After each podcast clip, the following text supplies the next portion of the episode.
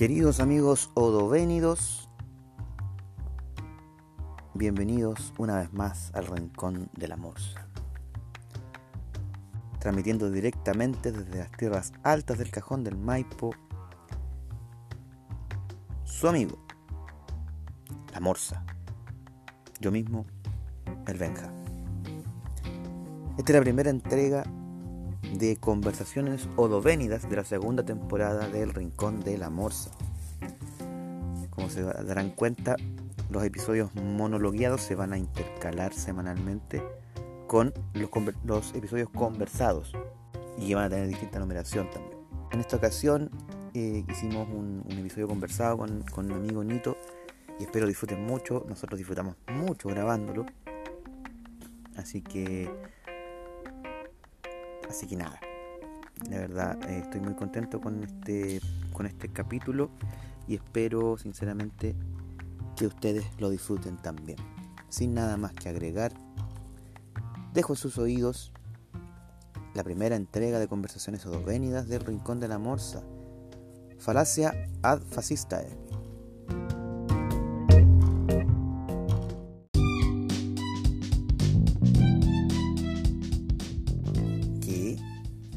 Buscando un diseñador gráfico?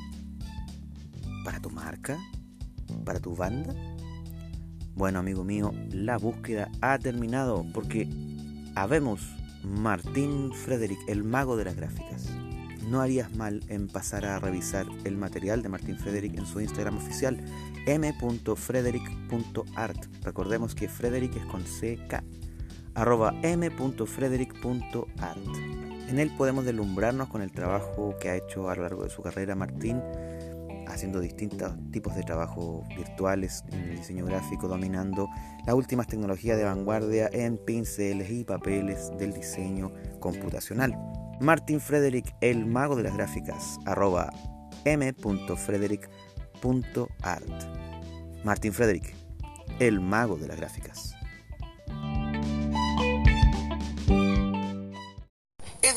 Derecha tu plan. Se acerca al fascismo, no tiene nada republicano. Respondieron a la amenaza fascista que representa CAS. Tienen un culto irracional a la acción por la acción. Para los fascistas, la acción es bella y debe actuarse sin reflexión alguna. Pensar es una forma de castración.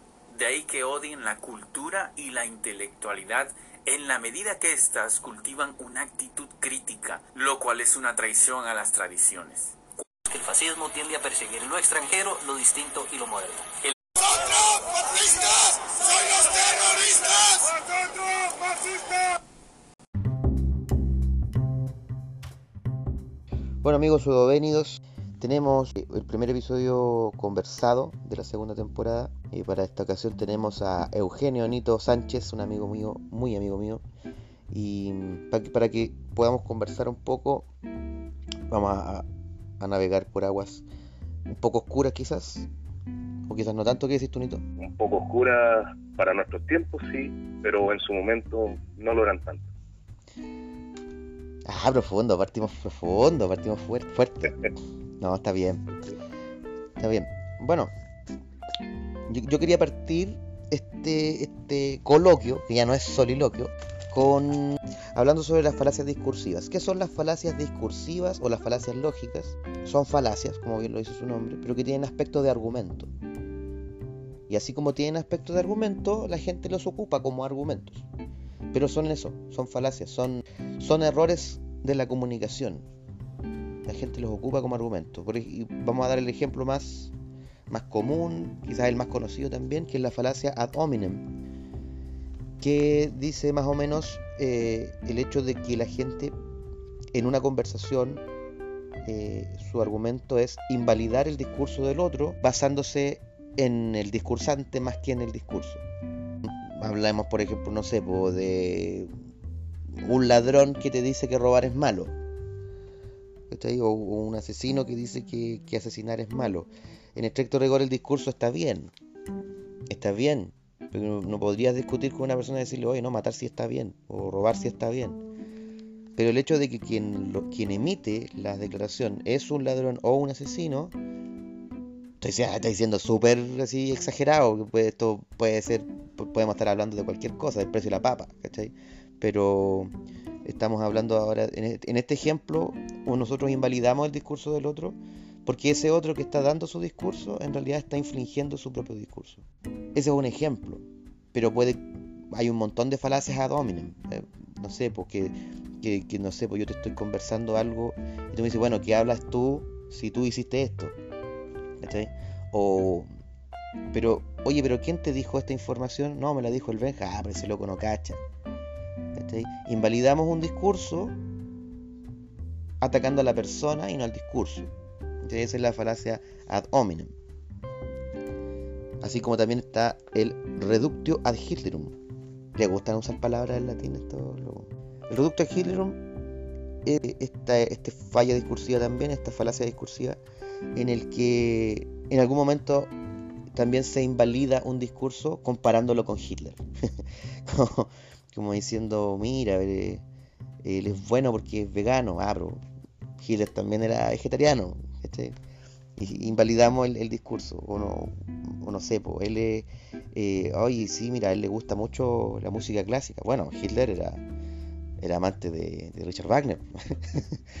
Entonces caemos en, ese, en esa falacia discursiva. Como te decía, eh, estas falacias discursivas o falacias lógicas o fallas discursivas eh, se ocupan más a menudo de lo, que uno quisiera. De repente en conversaciones súper cotidianas hablamos con estas falacias que parecieran ser argumentos, pero en realidad no lo son. En estas fallas discursivas también eh, agregamos otros otros aderezos como expresiones mal utilizadas. Bueno, tú estudiaste periodismo, tú conoces a Marshall McLuhan. Sí, nos tocó también estudiar un poco de ellos y también hartos escuelas de, Palo Alto, todo lo, todo lo referente al, bueno, al, cambio de, paradigma de la comunicación que especialmente en el siglo pasado se dio.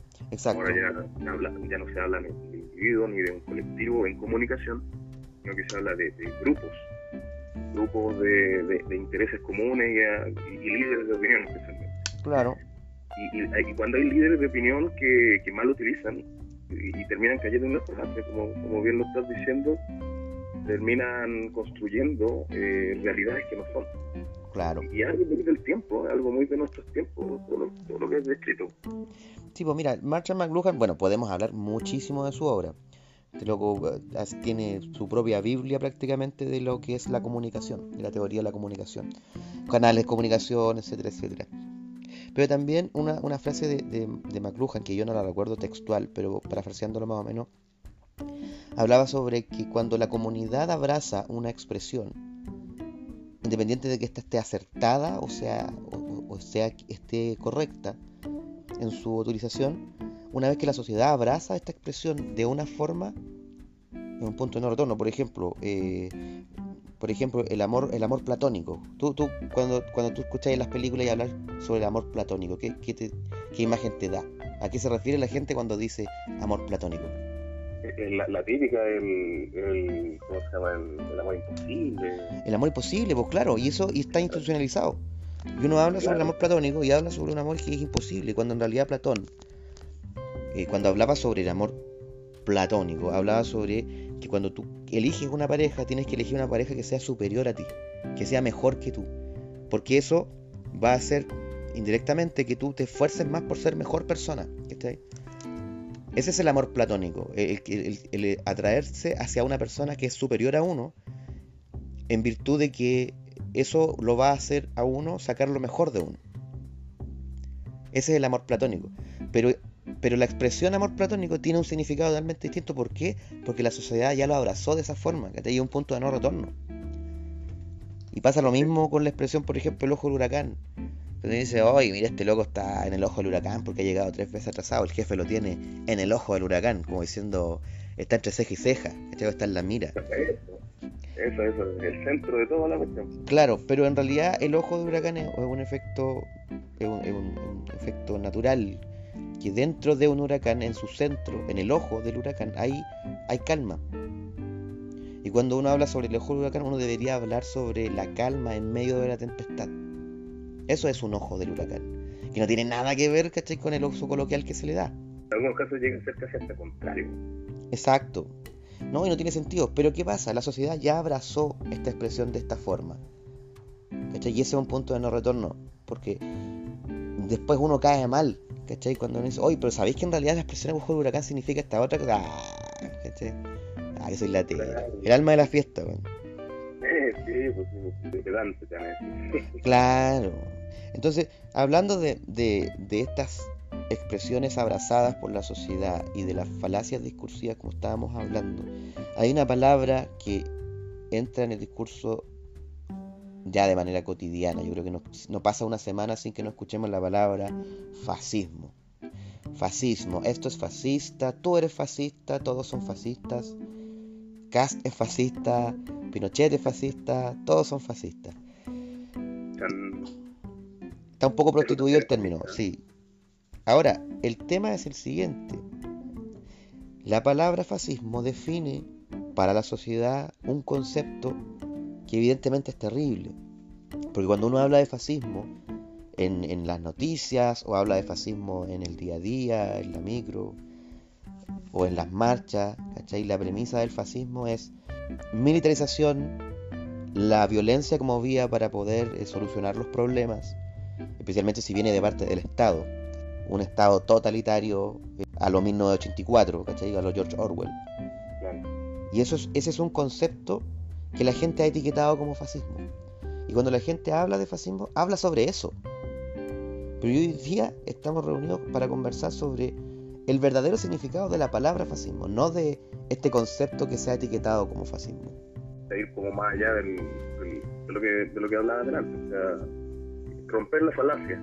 Exacto, romper la falacia. Y aquí quizás se pone un poco más interesante que la lata que dimos durante casi 13 minutos. y Nidito, ¿qué nos puedes decir sobre el fascismo? Bueno, así, precisamente como, como, lo, como, lo, como introduciste un tema, eh, es interesante tratarlo desde de nuestros días hacia el pasado, porque como bien señalaba, está todo totalmente desviado y deformado el término, la aplicación del término también, y, lo peor de todo que se ha naturalizado. Claro, está institucionalizado. De hecho, eh, hablar sobre eso, solo que te interrumpa, pero claro, para dejarlo en claro, esto no quiere decir que vamos, estamos ensalzando eh, el concepto que la gente abraza como, como fascismo. Cuando decimos el fascismo es esto o lo otro, o no es tan terrible, no nos estamos refiriendo a todo eso que la gente sí llama fascismo, como es la militarización, como es la violencia de Estado, como es la violencia como, como modo de solucionar las cosas. Queremos hablar de esto otro, queremos hablar del término correcto. Claro, y, también hay un tema de, de, que, bueno, cualquier persona o, colectivo social que, que, de verdad tenga una convicción, en este caso puede ser el, imaginario que tiene la gente sobre lo que es eh, nada mejor que saber realmente cuál es el, el, tanto el término como el... La etimología y su historia. Claro, exacto, y también eh, cuál sería el, el elemento real al que apela. claro, porque el fascismo... Nada más importante, y, el mismo Sun Tzu lo decía, conocer al, al contrincante, al enemigo, porque si no, eh, realmente se van a dar palos de ciego. Claro, cuando la gente habla sobre que el fascismo es el enemigo, este es el ejercicio que deberíamos hacer. saber eh, eh, interiorizarnos en esto. Si, es, si, decimos que el fascismo es el enemigo, tenemos que por lo menos saber qué es. claro, sí. Y, bueno, y también viéndolo eh, desde ese lado, desde, la actualidad y que se, utiliza, bueno, 24-7, cosa de cualquier red social o en la calle, conversando, se utiliza a cada momento el, término, ver también lo lo, peligroso que se puede convertir el, el hecho de que se naturalice ese uso sin saber lo que es, sin saber lo que es, sin saber su dirección, sin saber si, dónde estuvo, si, todavía está o no está. Eh, es complicado porque la, gente al final se termina, comunicacionalmente, se termina provocando una, una disociación de la, de la realidad. Exacto. Una deformación. Porque pareciera ser, pareciera ser en el imaginario colectivo, como dices tú, que el fascismo es un enemigo que está latente y presente está en todos lados el fascismo y, está vigente. ¿Podríamos decir que el fascismo hoy día existe como tal? Mm, ah, hoy día como tal no, no existe y bueno, voy a utilizar una, eh, voy a parafrasear a Emilio Gentile, que es un, un- un historiador italiano eh, actual que ha dedicado también gran parte de su vida a, a estudiar el... Es un alcance de apellidos. Eh, claro, Es un exacto. alcance de apellidos con Giovanni Gentile. es lo mismo. Eh, Gen- Gentile es sospechoso. Claro, No, con familia. es una persona que, que claro, está, está vigente, ha dado entrevistas ahora, no sé. Ya, está vivo. Sí, exacto. Está vivo, ya, sí. Ya, partamos por ahí. Claro. ¿Y qué, y qué tenía que decir Gentile? ¿Cómo- es- ¿Cuál es el nombre de...? ¿Cómo? Emilio Gentile. Emilio Gentile. ¿Qué, decía Emilio Gentile sobre el fascismo? Bueno, Emilio, Emilio Gentile, que también ha escrito varios libros sobre, sobre el fascismo, y que también ha ha hecho eh, la caracterización de los orígenes y también el, el- tránsito político que tuvo eh, Mussolini en, en los albores del. Bueno, él señala que el fascismo no, no, no existe actualmente y que, y que además eh, para que se diera tendrían que cumplirse ciertas características básicas que que conformaron al fascismo en su, en su momento, en, su- sus treinta y tantos años de, de existencia. Entonces, en esa, en esa dirección, ningún régimen o movimiento político en el mundo actualmente eh, tiene ni un mínimo de esas características. Las características que nombra, que nombra Gentile son la- el rechazo a la democracia, el rechazo al, parlamentarismo, a la partidocracia y también muy importante eh, que es el factor social. Eso es muy importante recalcarlo porque, bueno, él que ha estudiado todo, muchos años el fenómeno del fascismo, como muchos otros historiadores en todo caso, no es que Emilio Gentile sea el único, hay un factor social súper importante. Yo no sé realmente si actual, actualmente se- en los colegios, al menos a mí me lo pasaron de, de esta forma el fascismo. No muy completo, pero se, se caracterizaba como un movimiento de masas. No sé si en los colegios ahora que hablan, o sea, del periodo entre guerras, se le, se le catalogue como un movimiento de masas, y eso es súper importante, porque si es un movimiento de masas, obligatoriamente debe tener un componente social grande, importante. Claro, porque parecía ser que parecía ser que cuando hablamos de fascismo hablamos de algo impuesto Claro, y no exacto, aceptado por la masa. exacto, exacto. Y, y más a nosotros, en nuestro caso eh, latinoamericano, que tenemos esta visión eh, de- deformada, y no- eh, como latinoamericanos vivimos otro tipo de dictadura. son Claro. dictaduras de carácter eh, individualista y liberal. Aunque la gente la gente que nos escuche no, no a, a- lo mejor algunos no, no lo sepan, porque es un- es un concepto bien escondido, está ahí en, en el... Pero yo creo que hoy día se habla. Yo creo que hoy día se habla más de liberalismo y neoliberalismo. Yo creo que Sí, ese concepto está más a, mano. Claro, pero de dictadura liberal no, no prácticamente no, no se habla. Y, y bueno, Lo que pasa es que la gente- a ver. Yo creo que sí, yo creo que sí está implícito. Pero no, claro, como dices tú, no se habla. Está implícito porque, por ejemplo, cuando hablamos de la dictadura del 73, y estamos hablando, y cuando decimos no, y es que el modelo, ah, y, y implantó este modelo, y dejó el modelo, y estamos hablando precisamente de un modelo liberal, neoliberal, pues, ¿cachai? Liberal más dictadura, básicamente. Entonces, en ese sentido, eh, que obviamente no fue de masas, en el caso nuestro, en el caso del fascismo sí fue de masas. Ah, eh, como yo te decía, eh, yo recuerdo en en el colegio lo pasaron como eh, con una pincelada nomás, pero se caracterizó como un movimiento de masas. Y Gentile y otros historiadores dicen lo mismo. Y aquí viene el, factor más importante. Para que, eh, para que se cumpliera una de estas características de, de- de un fascismo posible, hipotético en la actualidad, tendría que haber un, un apoyo eh, voluntario de las masas o de la sociedad en su conjunto, de la ciudadanía, un apoyo y una sumisión voluntaria hacia la autoridad del Estado. Ya, y ahí nos vamos a la etimología. Exacto. a la etimología del fascismo.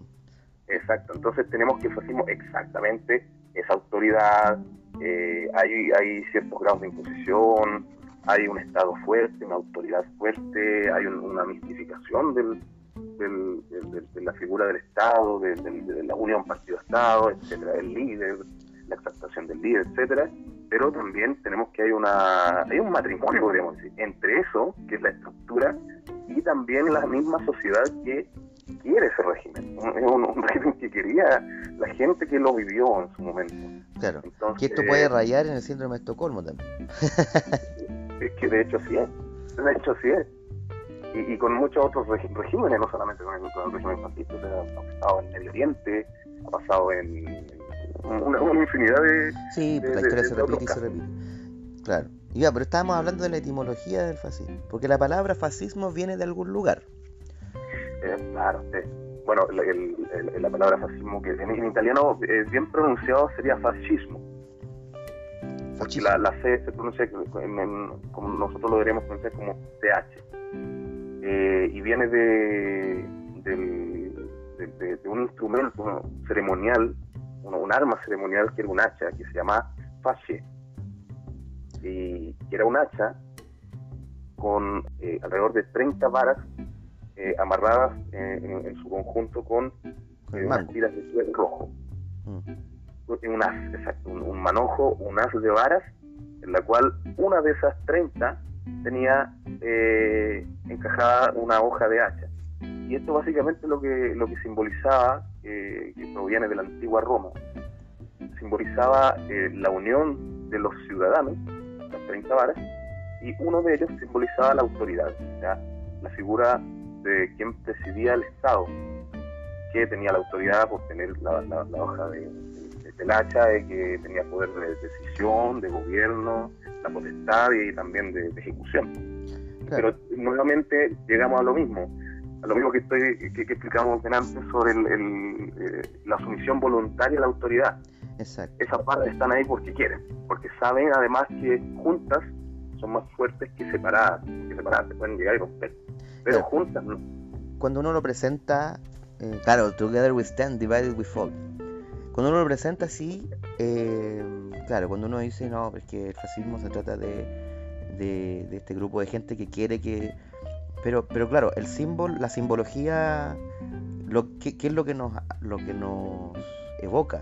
Al fin y al cabo, eh, el, filo del hacha, ¿cierto? Representando al Estado, el mango, ¿cierto? La varita principal eh, simbolizando, ¿cierto? A este líder y, la- y las 30 varas simbolizando al pueblo, no son otra cosa sino un arma en la que el Estado queda sometido al pueblo y el- al servicio del pueblo. y el pueblo sometido al Estado Y es- un matrimonio. exacto. Es un matrimonio. es un Exacto, matrimonio. porque están atados. Claro, claro. Entonces hay una hay un ir y volver de, de ¿cómo se llama? De, de responsabilidad afectiva entre el Estado y el pueblo. Claro, pero es que claro, Claro. pero es que claro, cuando uno lo explica así eh, suena muy, muy diferente de, cuando uno habla del fascismo en la calle. O cuando habla porque ah, ahí hay un factor, como tú decías, social, o sea, hay un factor de que hay, hay una masa, hay un pueblo que necesita de este sistema y que, y que lo valida. ¿cachai? Y que lo valida. No es, un, no es una imposición eh, co- como nos pasó acá, como hablábamos recién, como nos pasó acá en Chile. ¿cachai? Que de repente, de repente bombardearon la moneda y ah, ya somos pucha, ya, era, estamos en esa. ¿cachai? No, sino que hay una validación de parte de la sociedad hacia este, este aparato fascista.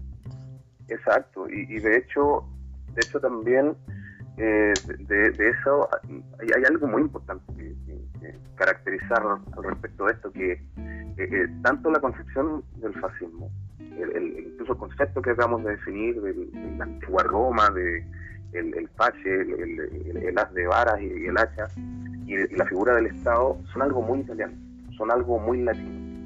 El, concepto del, del Estado viene de, de- esa época y bueno, es un concepto latino también.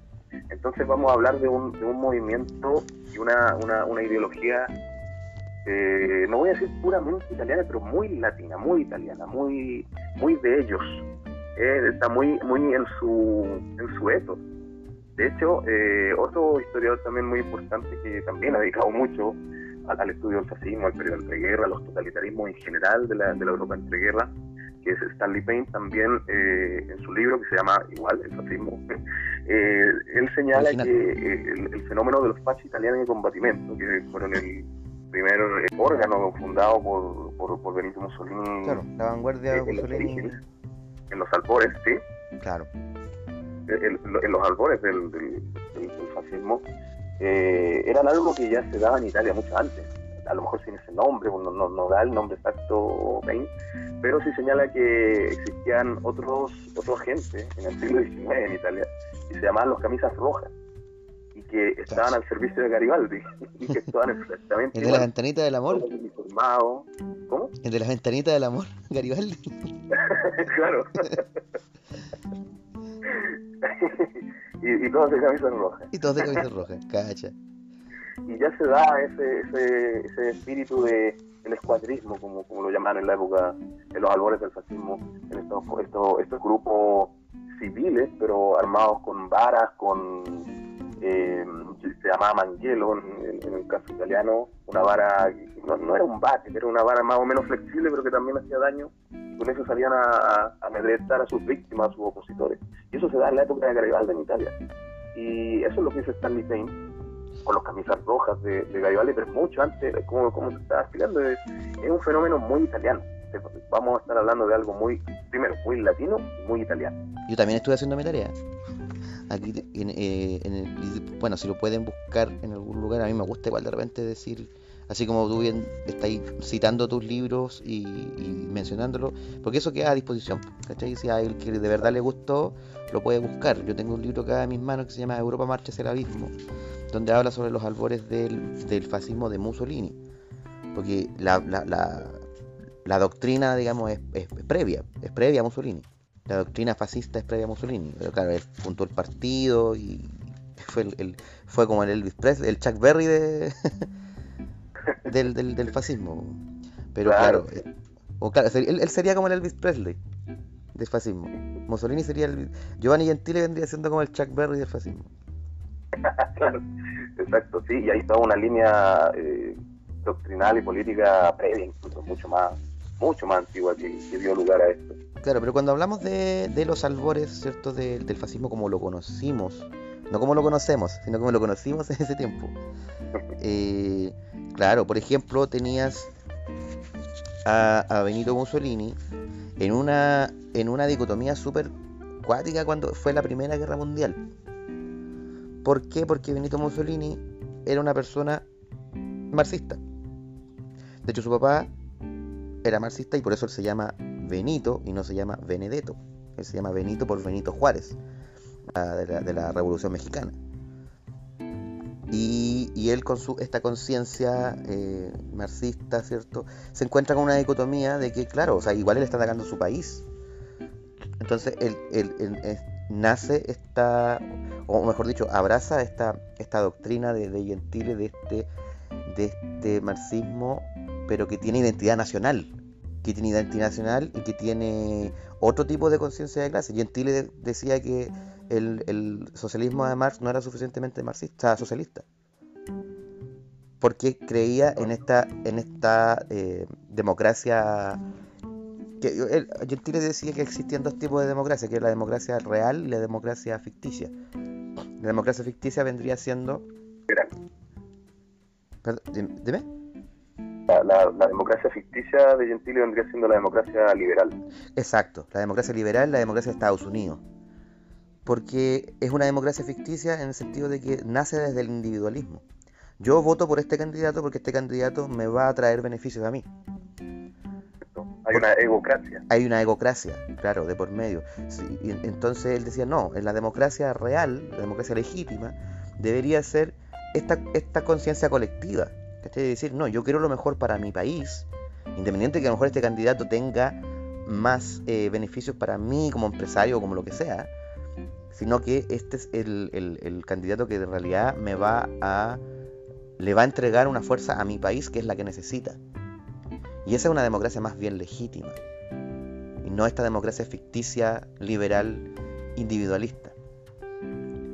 Exacto. Y en el caso de Gentile, como, como, como están mencionando, también él describe una muy parecido a lo que hablamos de la figura de, del facho, del facho romano, de que hay una, debe haber, o sea, eh, Gentile habla de tratar de inducir en la población, está en plena crisis del, sistema liberal en el periodo tanto de la Primera Guerra como eh, periodo entre guerras, eh, inducir a la población a esa, eh, tal vez no sumisión, pero sí esa, esa unión colectiva y, que, y que tuviera mm, que tuviera una conciencia, una conciencia colectiva en un, en un destino común. Y eso se tenía que hacer a través de un liderazgo fuerte.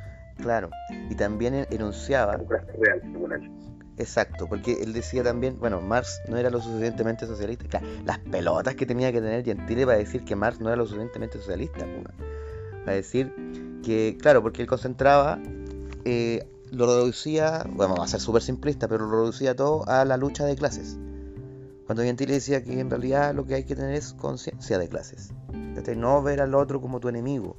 ¿Cachai? No ver a las élites como, como el enemigo. Sino que eh, entender la posición que tienen dentro de la sociedad como tal. Y utilizarla al beneficio del Estado y del pueblo. Y- bueno, aparte de, eso que, mencionas de, de Gentile, que es súper importante, eh, a la par, bueno, y antes realmente, eh, tenemos muchos otros filósofos y figuras líderes políticos de la época que, que ya venían a eh, criticar, y que venían del marxismo, o estos venían del marxismo, pero venían criticando esa, esa falta, esa falta que se, se palpaba en el, en el, en el marxismo eh, clásico al menos.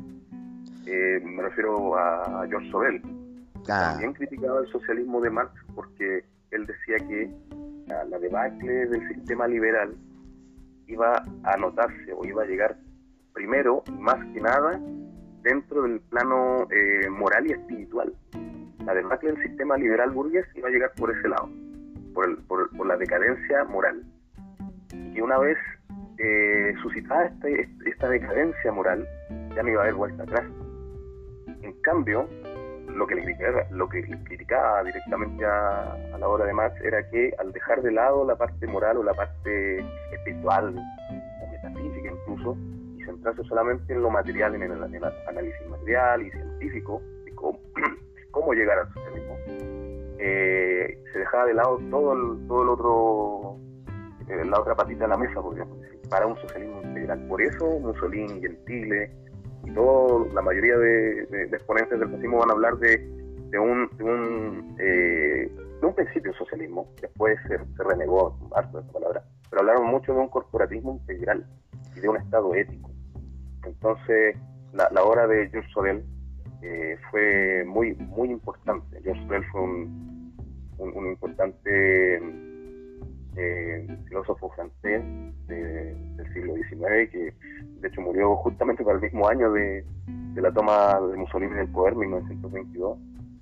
Y, y toda su obra en crítica del marxismo comenzó en 1903, así que estamos hablando de, harto tiempo que se venía fraguando algo, tal vez no en forma de fascismo propiamente tal, porque fue en Francia. un protofascismo. en toda la Europa, en Europa, en, ese, en, ese, en el cambio de siglo y la crisis del capitalismo, del liberalismo y, de, y la cuestión social que está en todo el mundo, al menos occidental, eh, estaba teniendo ya, se estaba fraguando una especie de respuesta. En distintos lugares de- del mundo y en Europa especialmente, eh, y estaba tomando un barniz diferente. En el caso italiano fue Mussolini, y, y sus demás filósofos. En el caso francés fue, Sorel, Charles Maurras, y bueno, en España ya sabemos los falangistas y, y la, y la- la Homs, por ejemplo, y así un largo ¿Y pa- etcétera. para qué hablar de Bueno, Alemania? también una respuesta diferente.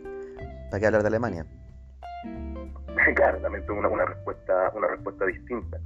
Pero eh, claramente hay una hay un, un- eh, vemos en, en el, en el cambio de siglo un, un- una, una parte una decisión podríamos decir. Una decisión del, del pensamiento marxista que comienza a ser crítico del mismo marxismo. Y algunos van a seguir en el, en el marxismo pero eh, rechazando algunos postulados de Marx y otros ya de plano lo van a rechazar prácticamente como totalmente como, como Mussolini. Este punto igual es importantísimo, porque eh, cuando uno habla de fascismo hoy día, eh, se tiende, y, se tiende mucho, a asociar el fascismo con la derecha, con la política derecha, con la política liberal, y estamos analizando y desmenuzando este, este mamotreto, y nos damos cuenta de que en realidad el fascismo fue una disidencia del marxismo. Obviamente, cuando uno dice, oh, no, el fascismo eh, originalmente de izquierda, es fuerte decirlo y la gente generalmente cae en estas falacias discursivas, de que cuando tú dices algo así, invalidas inmediatamente tu discurso. Pero en este caso lo que estamos viendo es que las personas, los motores del fascismo, eran originalmente marxistas que decidieron y que generaron esta tercera vía. Nadie habla de la tercera vía, en realidad, porque estamos tan polarizados hoy día que hablamos o de izquierda o de derecha. El mismo presidente electo lo criticaron un montón porque él era amarillo, porque era tibio, porque no se no era lo suficientemente izquierdista, ¿cachai? Entonces, pucha, se genera, se genera este... ¿Está ahí, ¿Está ahí bien, Nido? no, que se escuchó un ruido extraño, debe haber sido una, una, psicofonía. Ah. Cambiamos del el rincón de la morsa, ahora somos dos. No, no, lo que pasa es que le puse el, se me había olvidado poner el silencio, le puse que, que nomás. Ah, está bien, está bien, está bien. Bueno, eso, eso, eh, eh cómo eh, la visión del imaginario, ah, tenemos que hablar de, tenemos que hacer la comparativa odiosa, desafortunadamente, entre lo que la gente etiqueta como fascismo y lo que estamos desmenuzando acá, que es historia, y que está a la mano y al alcance de la gente. Eh, que, claro, o sea, nadie habla de la tercera vía, porque estamos muy polarizados, o sea, es izquierda o es derecha. Y el fascismo era una tercera vía que nace de una disidencia del marxismo. Pero eso la gente... Hasta el momento no, no, hay mucho que lo vincule a la derecha. De hecho, con lo que hemos hablado hasta ahora y lo que estás hablando tú ahora, son realidades históricas, no hay mucho que lo vinculen a la, derecha. Y no hay, no hay. más se le pone en la derecha. Exacto. Y cuando hablamos de, por ejemplo, de Cast o de Pinochet o de etcétera, un largo etcétera, y siempre decimos, ah, fascista, fascismo, y los antifascistas son estos que, que, quieren luchar contra el neoliberalismo, ¿cachai? Pero en estricto rigor no hay ninguna doctrina fascista que podamos ligar al liberalismo. Claro, exacto. Y es súper importante eh, la, la, diferenciación que hiciste recién sobre la, derecha, izquierda y la tercera vía, o, más eh, puntualmente tercera posición, como dice. Claro, la tercera posición. Exacto porque para que lo, quienes nos escuchen vayan lo, puedan comprender bien porque es, verdad suena muy muy muy enredado todo pero pero comprenderlo de una buena vez por todas a muchos les le puede abrir un el mundo más allá como es realmente porque hay que saber las cosas las cosas como, como son realmente suena muy cliché porque si no siempre vamos a estar como encerrados en un cuadrado y, más encima viendo solo dos cosas, blanco y negro. Exacto. Eh, izquierda y, derecha, y, la verdad es que no fue así. No se entendería de otra forma. Claro. Pero, pero muchos más, más respuestas a esa, a esa dicotomía. Y para comprenderlo bien hay que hay que irse más allá, o sea, la ruedita del zoom, alejarlo lo más posible. Claro, eh, eh, claro como dice, cuando dice el dicho que el, el, el, bosque no te deja ver el árbol. Claro, exacto, exacto. Entonces, por ejemplo. Habría que definir qué es izquierda y derecha. Y a lo mejor tú pudieras dar una. Claro, y te podías ir a la Revolución Francesa y te ir a mil payapos, ¿cachai? Obvio. Pero por ejemplo, pero ya hablando de política, porque de repente igual, no sé, pues, si hablamos de liberalismo, eh, Balmaceda también era el Partido Liberal, ¿cachai? Pero él tenía una visión mucho más social y por eso mismo se lo pidieron, por eso mismo que, que tuvo que abdicar. Bueno, se mató él en realidad se mató él, pero obviamente fue por la guerra civil que, que estalló en 1891. Pero, pero, por ejemplo, no se entendería de otra forma, así como lo estamos explicando. No se puede entender de otra forma que existan figuras como Nicolás Bombachi. Claro, exacto. Una figura muy importante que vamos a tener que tratar después. Yo creo que, yo creo que es el momento. El eh, Nicolás Bombachi, un rojo vestido con la camisa negra, como se le llamaba. Buen título. Buen título, buen título. Pero ¿por qué Bombachi, siendo comunista, comunista como diría Javier, eh, abraza este ideal fascista? Si en realidad son ideologías tan distintas, ¿cachai?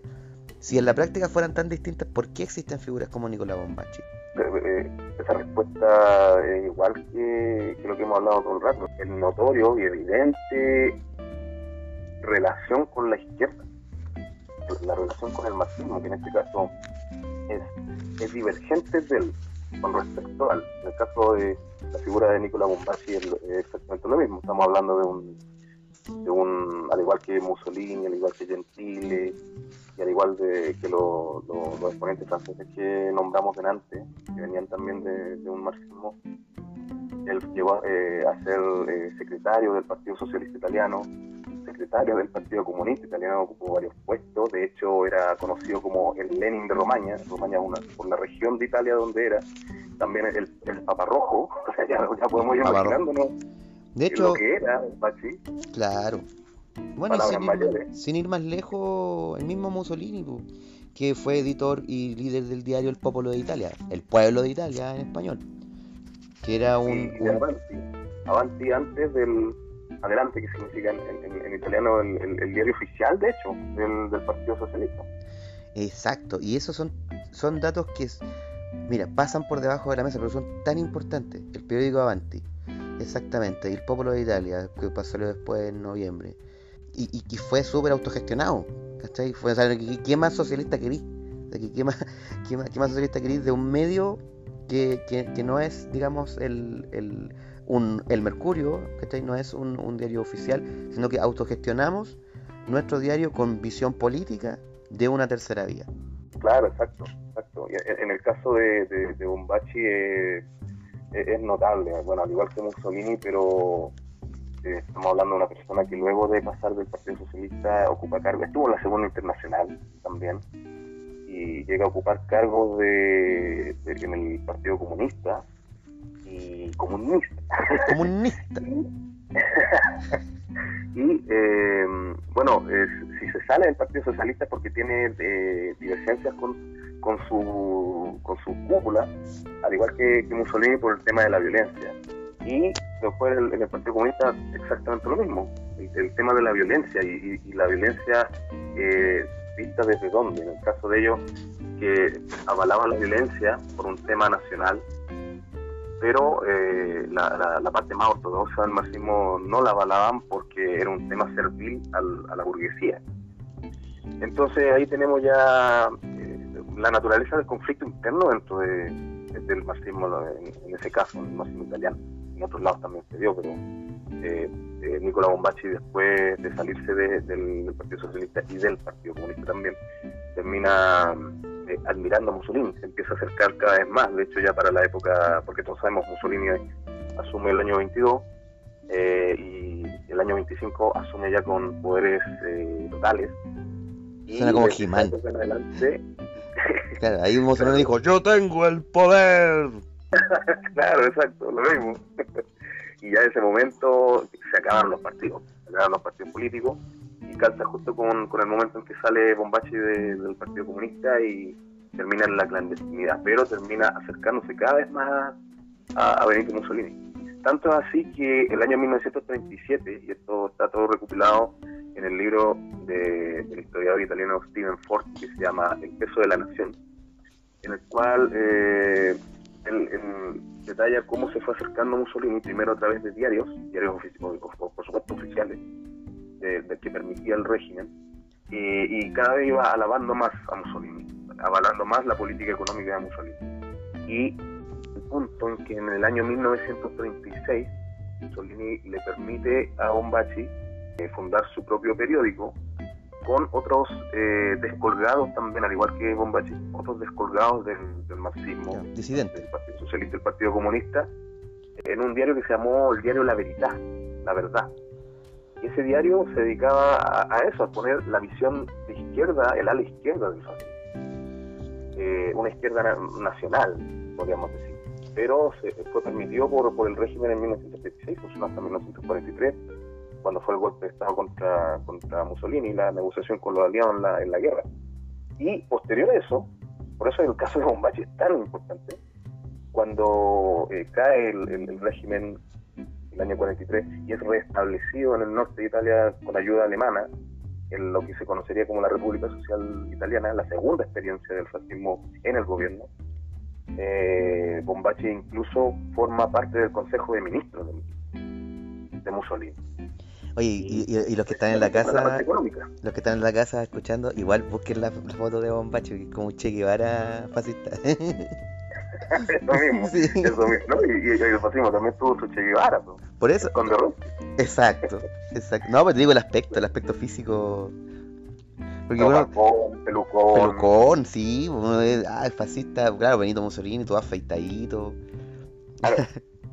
pero, pero Bombachi era, era revolucionario. Y ahí tenéis, porque tú te has dado la, la paja de, de buscar en Wikipedia, por ejemplo, fascismo. Sí, fíjate que sí lo he hecho. Y mira, Y- igual, igual hay, hay, de- hay definiciones acertadas, pero el encabezado es el... Bueno, no sé si lo habrán cambiado, pero la última vez que revisé decía así como, "Bueno, el fascismo es una ideología de extrema derecha italiana nacida en la Segunda Guerra Mundial. Claro, sí. ¿Cachai? Sí, siempre como que al lado del, del, del artículo siempre hay como una especie de resumen en un cuadradito, así como que te tira otros enlaces, posición política, dos puntitos, sale eh, un, un hipervínculo, y siempre te lo pone extrema derecha. Eh, u otras cosas similares, otros movimientos también. Sí, pues nos vamos dando cuenta de que estamos hablando en este lenguaje fallido. Como, como lo estábamos conversando recién. Porque, y, y- y hay aportaciones no solamente del, del, del, del- del vulgo, digamos. O sea, de- hay aportaciones de escritores ¿cachai? importantes, sé, Miguel de Unamuno, Galeano, eh, no sé, po, eh, Gramsci también de repente se manda sus partes. Incluso, y este libro de la, de la infamia que tiene Humberto Eco, ¿cachai? Que un flaco favor le hace a la comprensión que, que pueda tener la gente de verdad sobre el fascismo.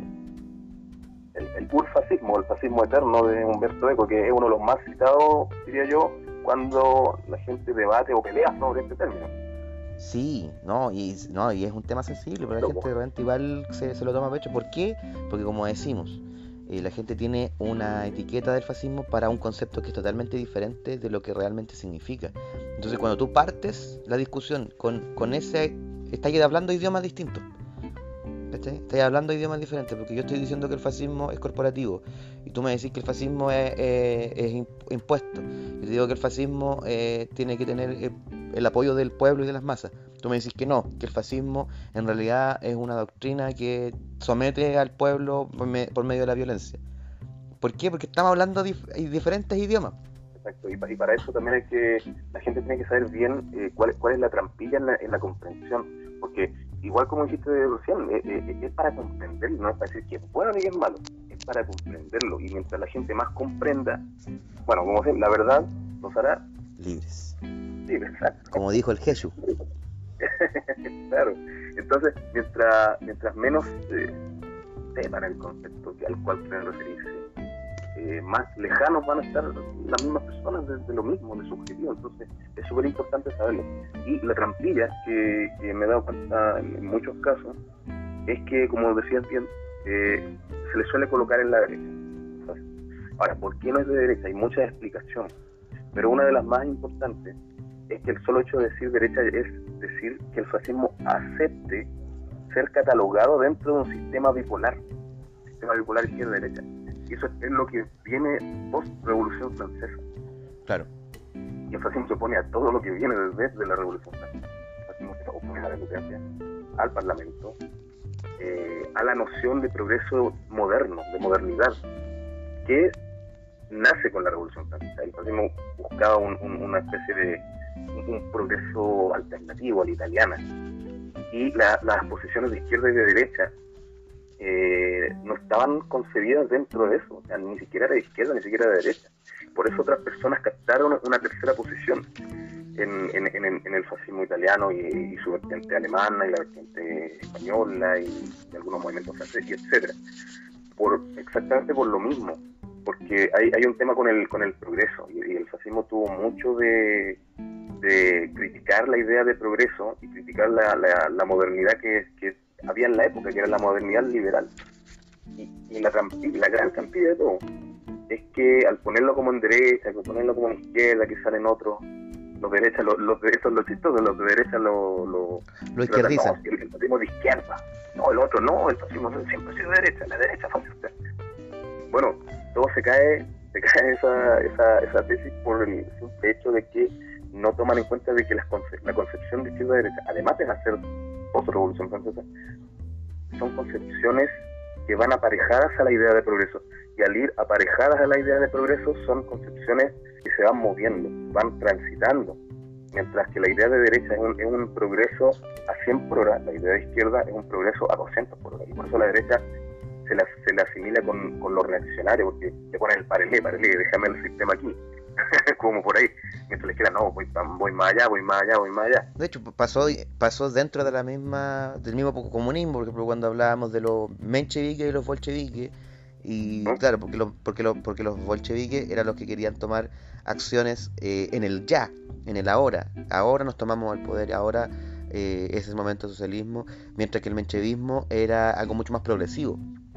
Un- Más socialdemócrata era. Es más, claro, sería un- el menchevismo sería como un, un socialdemocracia, una cosa así. Bueno, por algo, por algo Lenin en, en, en qué hacer de 1903 los criticó en la, en la intro, ¿no? Lo hizo Pedro al tiro. Bueno, y por eso mismo Stalin mandó a matar a Trotsky, porque según Stalin, Trotsky era menchevista, menchevique. Claro, lo- siempre ponía eh, escollo en el, en el camino. Siempre. Exactamente. Es, importante entender eso, la noción de izquierda-derecha es la principal trampilla en, en- en la comprensión moderna de, del fascismo y de muchos fenómenos más, muchos fenómenos más. Cualquier fenómeno o ideología puede estar en, una u otra postura, izquierda o de derecha, o más allá, o, o arriba o abajo, da lo mismo. La gente tiene que primero estudiar qué es la izquierda y la derecha y, y ahí recién poder catalogar, entender bien lo- a lo que se quiere seguir, porque si no va a estar siempre metido en ese en ese embrollo. Es que igual, igual es una... O sea, yo, yo entiendo que en honor a la verdad y en honor a- al, al saber, uno quiere tener los conceptos claros, pero igual es como una... yo siento que es un ejercicio fútil también, tratar de encasillar el fascismo en un extremo o en otro.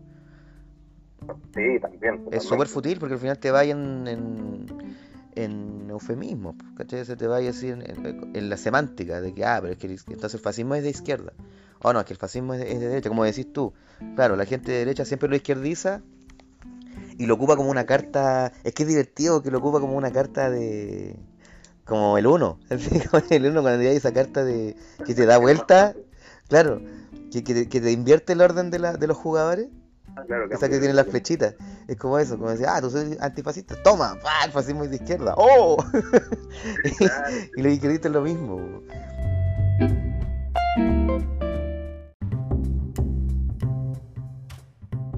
Y Nito, tú tenías también algo que decir con respecto al. Pues no solamente el fascismo como concepto eh, de diccionario, porque el, el- el fascismo también tuvo distintas etapas. Sí, exacto. Para, hablar del, tema de la etapa, es muy importante entender que el, fascismo, también definido por el mismo Mussolini, eh, era pragmático. Primero que todo, era pragmático. Y, y como también explicamos se, se, se aleja del- de las posturas dogmáticas del, liberalismo, por un lado, y las posturas dogmáticas del marxismo, por otro lado, al ser dogmático tenía la capacidad de poder moldearse a la situación. Y, es por eso Entendiendo la, la diferencia entre dogmático y pragmático, claro, porque el, dogmático es el que se, se ciñe a su paradigma y no puede ser cuestionado, mientras que el, el pragmatismo habla sobre la política de acción. Exacto. Sí. Y el actualismo, la circunstancia, el contexto. Y eso en el fascismo fue crucial. Eh, entonces vamos a entender que en, en lo político, social y económico, el, el fascismo no se hizo mayor problema por el sistema que tuviera. Eso no quiere decir que fuera ni muy de una cosa ni muy de otra. Y es por eso que en la primera etapa del fascismo, asume Mussolini en 1922, eh, hasta 1920, entre 25 a 27, eh, el fascismo siguió gobernando o sea, con el sistema heredado, que era el sistema de la monarquía, que tenía un sistema parlamentario liberal y económico liberal también.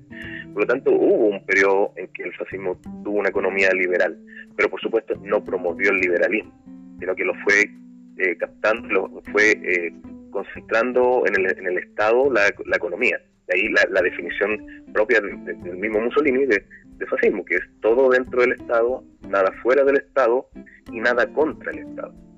Y, y después, desde 1925 a 1929, eh, fue ya la consolida- consolidación de lo, lo que sería la, la etapa corporativa, que por, por, medio de la aprobación de distintas leyes, eh, el Estado ya tuvo un papel no solamente rector, sino un, papel total dentro de, la concepción económica y también política de, del Estado italiano. Y fue por eso que desde 1927 aproximadamente hasta la Segunda Guerra Mundial, eh, el, fascismo tuvo un sistema económico corporativo, que básicamente es para el fascismo también, no fue solamente económico, sino fue una concepción eh, incluso hasta, hasta metafísica de la vida misma, influenciada por Gentile también, que hablaba, como estábamos explicando antes, de, la visión de la democracia real que decía él, que era todo el, cuerpo social voluntariamente yendo a la figura del Estado y el Estado mismo hacia el cuerpo social como un solo, como uno solo, un solo cuerpo. El, corporativismo es eso, es como el, sistema eh, insigne del, fascismo, pero tampoco fueron dogmáticos con él, porque después también lo moldearon, lo cambiaron a la, a la necesidad del momento. El, el, corporativismo básicamente plantea la economía y la vida misma como un, un corpus, viene del latín también, un corpus, un cuerpo, en donde la cabeza es el Estado, eh, las células son las mismas empresas, no los órganos, pero los órganos son las empresas, la industria, y las células son los ciudadanos, son, están todos unidos todos unidos por el sistema sanguíneo en el caso del cuerpo y, eh, en, el, caso del fascismo por la, el organismo estatal, porque toda empresa, toda industria, todo eh, órgano, cuerpo exterior al Estado este, tenía una delegación política, como un comisario político, como en el caso de la Unión Soviética, había comisarios políticos. Eh, había estructuras gubernamentales que regían la economía y regían todo el que hacer dentro de la industria, se militarizó la industria también, todos los, funcionarios de, las empresas e industrias tuvieron un cargo al estilo militar, fue todo en ese, en ese sentido. Y ya con la debacle en la Segunda Guerra Mundial y cuando Mussolini es rescatado luego del golpe de Estado que se le hace en el año 43 a él, la monarquía le hace un golpe de Estado, eh, es repuesto en el poder, pero en el norte de Italia, eh, por los alemanes y se funda, ahí funda la República Social Italiana, desde el año 43 al 45, cuando termina la guerra, y ahí toma un tercer estilo económico que vendría siendo un socialismo eh, nacional, que no fue un socialismo marxista, es el gran error de la gente al, interpretar al fascismo, porque como, como decíamos, no es izquierda ni derecha, pero en la etapa socialista fue un socialismo nacional que no, no apeló a la lucha de clases, por supuesto, y tampoco a, quitarlo la propiedad privada, sino que la reguló mucho más y la subordinó mucho más a los intereses de, del Estado, del Estado-Nación en este caso. Y, precisamente en, en, en, el asunto de, de las leyes laborales fue ahí cuando también se crearon las empresas de capital social. O sea, en pocas palabras se fue socializando la productividad, no la propiedad. No, no se tocó la propiedad privada, pero sí la productividad y obviamente los beneficios de la, de la, de la productividad misma de, la industria italiana. Ese fue, bueno, estamos hablando prácticamente de tres tipos económicos del fascismo. ¿Por qué? Porque no era dogmático. Pudo adaptarse, moldearse al, al momento. Y, y, esa es una de las grandes características del fascismo. De hecho, y para finalizar la, la, la, parte ya material del, fascismo, incluso la concepción política también fue moldeable, porque Mussolini también dijo cuando pasó desde el, desde el golpe de Estado del año 43, con la debacle de la guerra, él mismo señaló que para el fascista no le importaba si era monarquía o si era república, sino que simplemente le, importaba el trasfondo, el, ideal, en el caso de él, el, ideal italiano, que tenía que recibir toda la soberanía del pueblo en el Estado y el Estado en el pueblo. Entonces le daba lo mismo lo que fuera, y luego de eso Mussolini se abanderó por un republicanismo al estilo fascista totalitario por supuesto, pero eso hay que entenderlo. El fascismo no era dogmático, era antidogmático, tanto en lo político como en lo social como en lo económico. Excelente.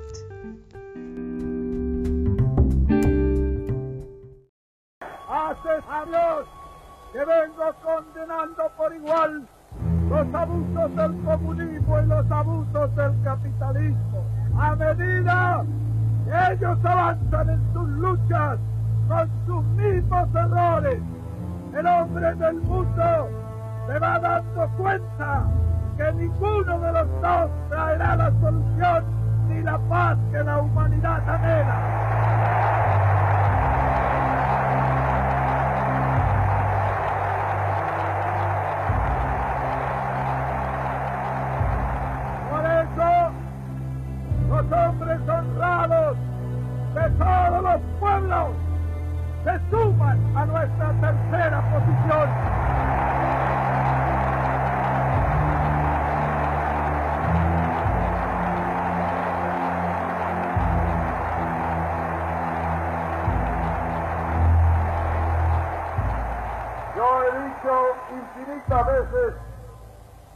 Estábamos en contra de toda política internacional imperialista.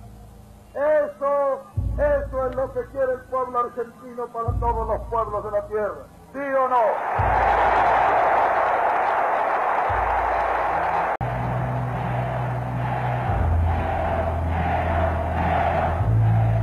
¿Quiere o no quiere el pueblo argentino que ayudemos a que se realice la unión de todos los pueblos americanos?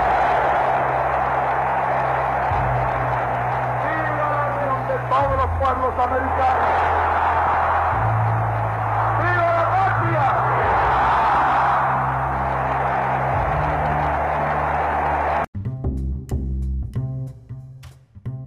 Bueno, como estábamos diciendo, al parecer, cuando hablamos de fascismo y entramos en tierra firme del fascismo, pareciera ser que estamos hablando de historia extranjera. Pero también tenemos ejemplos acá en Latinoamérica. Est- estábamos conversando también, también sobre eso. Sí, exacto. Más allá del fascismo original, el italiano, y, y- y sus vertientes que vendrían siendo, o derivaciones, mejor dicho, el, fascismo alemán, el, caso español y otros más. Fascismo británico. Y también hubo, exacto, la, la unión de fascistas británicos de, de Mosley. La verdad es que hay, hay varios historiadores, entre ellos César Vidal, que apelan a que si, si se hace un- un- un- una comparativa detallada ¿ya? de lo político, de lo económico, de lo social, de lo valórico que tuvo el, el- el fascismo original, el único, el único régimen, aparte del italiano, que realmente se, se asemeja más, que llega a ser hasta una emulación, viene siendo el peronismo argentino. El peronismo argentino. Exacto, o sea, mira dónde llegamos. ni siquiera Hitler, ni siquiera Franco. Es que Hitler es No. como la opción obvia. Ah, Y bueno, reducto ad Hitlerum. ¿cachai? Hitler es la opción obvia si hablamos de fascismo. El fascismo alemán, eh, so- eh, es- nacionalsocialismo, socialismo con identidad nacional. Es como la opción obvia. Pero al parecer el peronismo es la gran sorpresa. Eso mismo, esa es la mejor palabra para definirlo, la, la gran sorpresa. Muchos se pueden caer de, se pueden caer de puto de escuchar esto. Cual condorito se pueden caer de culo. Plop. Plop. claro, sí, y hay, y hay... ¿Pero por qué? ¿Por qué, por qué asociamos al peronismo con el fascismo? Eh, hay muchas, muchas, muchas claves. Lo principal a entender es que se, hay, hay, al menos que, de los que yo, yo he leído, unos tres historiadores y autores que han hecho un buen análisis al respecto. El, el que más destaco es César Vidal y también Ignacio Montes de Oca. De hecho, tiene un libro que se llama El fascismo argentino, que viene siendo el, el origen, así como hablamos del origen del fascismo que, tiene su raíz en el marxismo, la disidencia del marxismo eh, italiano. En el caso argentino eh, también tenemos la respuesta en el origen. El origen es la figura misma de Juan Domingo Perón, quien, quien es el, el que inicia la... o sea, sus seguidores son los que inician eh, lo que viene con- venimos a conocer como el peronismo. Que ahora, ah, paréntesis, ahora no, no, tiene, poco y nada que ver con lo que fue realmente en la época de, de y Perón. Ahora, ¿por qué el origen? Porque en los años 30, y esto está grabado incluso en una, en una entrevista que dio de manera privada el año 78, si no me equivoco, presidente, expresidente en ese tiempo, Perón, él dice que captó en el, en el fascismo italiano una tercera posición, captó una vía alternativa al capitalismo liberal y al socialismo marxista. Para hacerlo en resumen, Cuento Eh, corto. Cuento corto, corto. exacto. Eh, Juan Domingo Perón, que era, era, era coronel de ejército en los años 30, eh, fue mandado a Italia para, como observador militar y se le dio la posibilidad de escoger al- eh, entre algunos países de, Europa y le escogió Italia porque sabía un poco de italiano. Y, y- y ya se rumoreaba más o menos eh, por lectura eh, que algo se estaba dando allá. Entonces, él viaja en 1938 el 37-38 y está en, el, en los cuerpos alpinos haciendo su, su observación militar y de hecho también pide una audiencia con Mussolini y lo conoce en persona. Hay, hay un, un biógrafo de, de Perón que se llama Carlos Spadone que da, da su entrevista en internet incluso y él, él dice que tiene la grabación de audio de la entrevista y Mussolini por protocolo le da dos minutos a las personas para, para llegar y saludar a los, los enviados extranjeros y en el caso de Perón se quedaron conversando alrededor de una hora. Y, y Perón eh, absorbió mucho el pensamiento de Mussolini y también tradujo algunos textos y se los llevó a Argentina de vuelta. Y, y en esa entrevista privada de Perón él dice que capta un socialismo nacional. Ojo con esto, en el caso italiano, capta un socialismo nacional. Eh, a difer- diferenciado obviamente de lo que es el capitalismo liberal, y diferenciado también del socialismo internacional eh, dogmático del marxismo, como así textualmente lo nombra Perón en la entrevista. Y a eso él le llama una tercera posición. De hecho, en sus discursos, que están también en internet, eh, él habla de la tercera, la tercera posición. Escribe el libro, él escribe un libro también en el año 68 en el exilio, que se llama La hora de los pueblos y también nombra mínimo 10 veces el caso cuando él viajó a Europa, eh, el caso alemán y el caso italiano como los terceros en discordia en ese libro, lo llama así, los terceros en discordia, de los cuales él capta una tercera posición y la aplica en la Argentina. Pero en el año 43, 1943, en un golpe de Estado, no lo hace él, pero forma parte, en medio de una insurrección comunista en Argentina, toma el poder eh, junto a otros generales, una junta militar, y a él se le designa el puesto de la Secretaría de Trabajo y Previsión Social y Ministerio de Guerra. Y ahí él eh, coloca, o sea, implanta la legislación eh, laboral del fascismo. De hecho, implanta la Carta del Laboro que se trajo cuando conoció a Mussolini, traducida al español, y la implanta en Argentina. Y eso es lo que lo hace popular. Cuando él, luego, debido a altercados políticos, el año 45, dos años después, es tomado preso, el mismo pueblo, los, los trabajadores van a rescatarlo y comienza la historia del peronismo, que es una cosa social y luego se presenta elecciones y es todo lo que bueno se sabe del, del peronismo con Evita, Perón, la- las figuras populares típicas argentinas eh, del año 40 y que asume el año 46 hasta el año 45 que es derrocado en un golpe de Estado. Pero eh, empezó con la, la legislación laboral y luego en su gobierno todo lo que fue político, lo económico, eh, calcado al, al, al fascismo italiano. Claro, y, y- y una figura que es muy romantizada. Cuando, habla, cuando, cuando tú hablas con, con, con personas argentinas, ah, eso no como, como políticamente correcto, con personas argentinas. Cuando tú hablas con argentinos, argentines, y tú hablas de Perón, eh, es una figura muy romantizada. Que, que parecería ser difícilmente asociable a, a, una, a una palabra tan fuerte como lo es fascismo. Claro, sí. sí. Y está- estamos acá al lado. de lo que estamos hablando, de que el concepto eh, en general está mal, mal planteado ahora, en la actualidad. Sí, hemos recalcado bastante eso. Que, que lo que lo que hoy día entendemos por fascismo en la comunidad no, no tiene que ver en realidad con la palabra. Ahora nosotros estamos cagados porque por mucha gente que escucha este podcast, el, el término ya está implantado. Y está implantado hace mucho tiempo. En la comunidad y en el, en el- en el- en el subconsciente colectivo. O en el imaginario colectivo. Pero, oye, súper iluminador el poder decir, no, ¿sabes qué? Eh, Perón, Perón tenía un ideal fascista, claro, nunca lo dijo con, con- con esas palabras, quizás, a lo mejor nunca, nunca, le, nunca le, le puso la etiqueta, como, como decíamos. Pero si vemos principios so- sociales y políticos, sería lo que más se acercaría aquí en Latinoamérica a un, a un fascismo de real.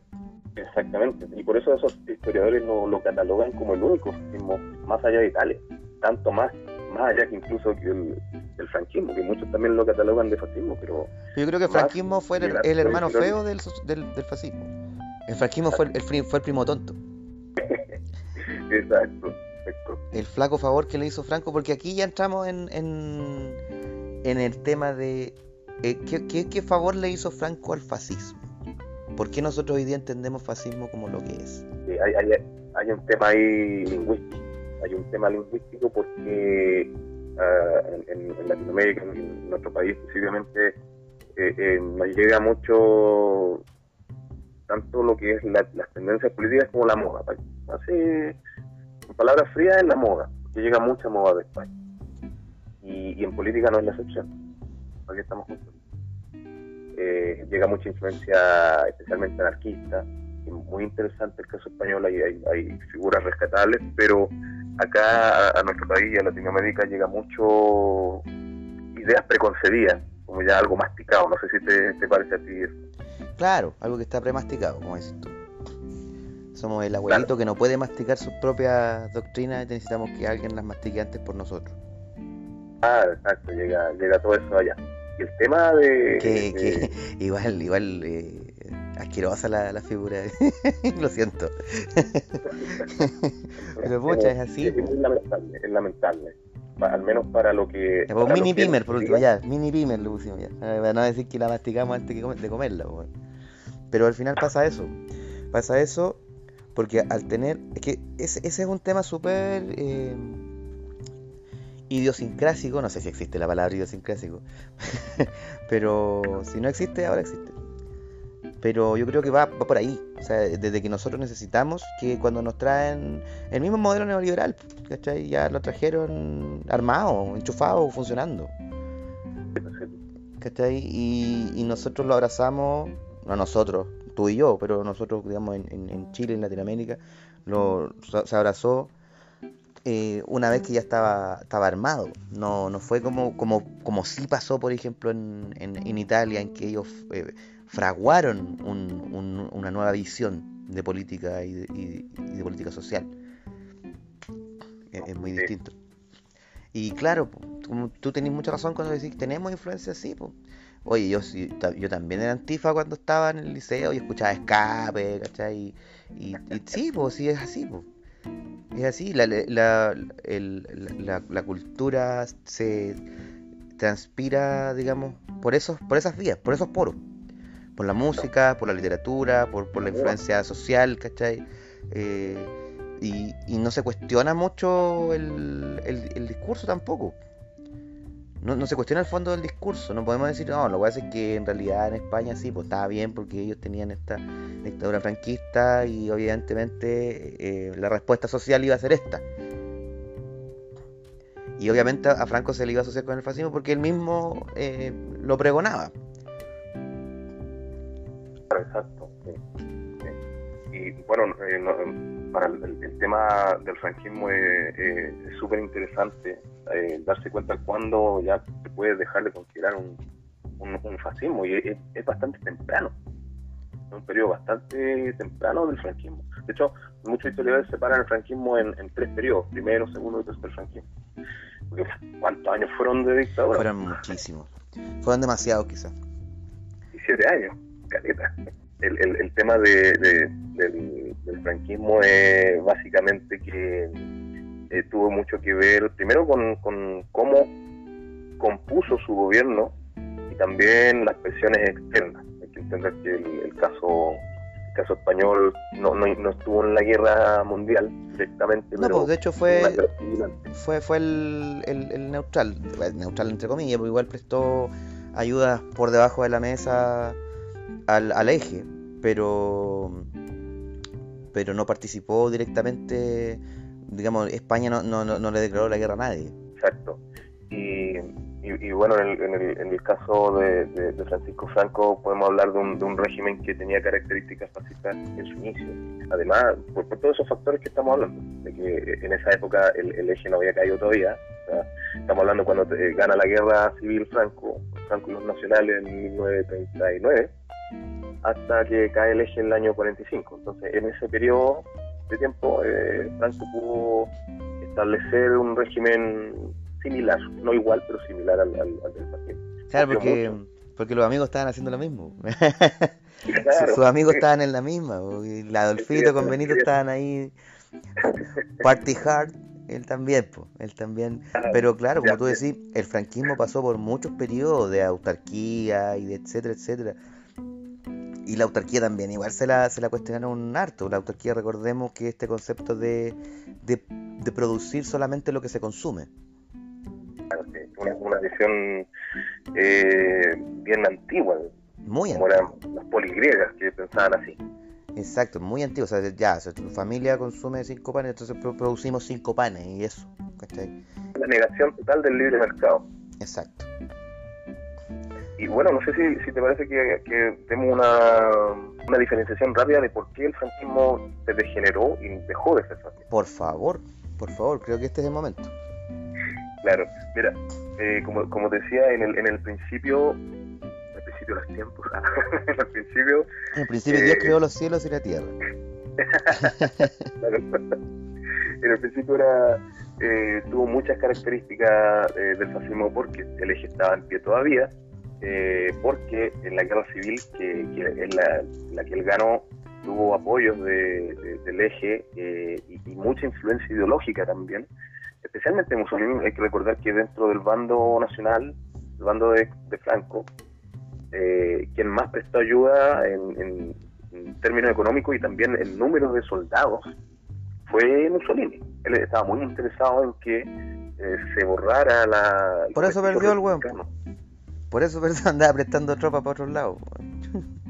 Claro, sí, en ese sentido también es súper importante. El fascismo estuvo en guerra mucho tiempo. Y de hecho inició el, el año 22 heredando conflictos anteriores del Estado liberal, en Etiopía, por ejemplo. Pero bueno, eh, en el caso franquista fue así. En el caso de España fue en, ese, en esa tónica. Y, y los, los cuando gana Franco, los primeros pasos, los primeros económicos, políticos, sociales son muy similares al fascismo.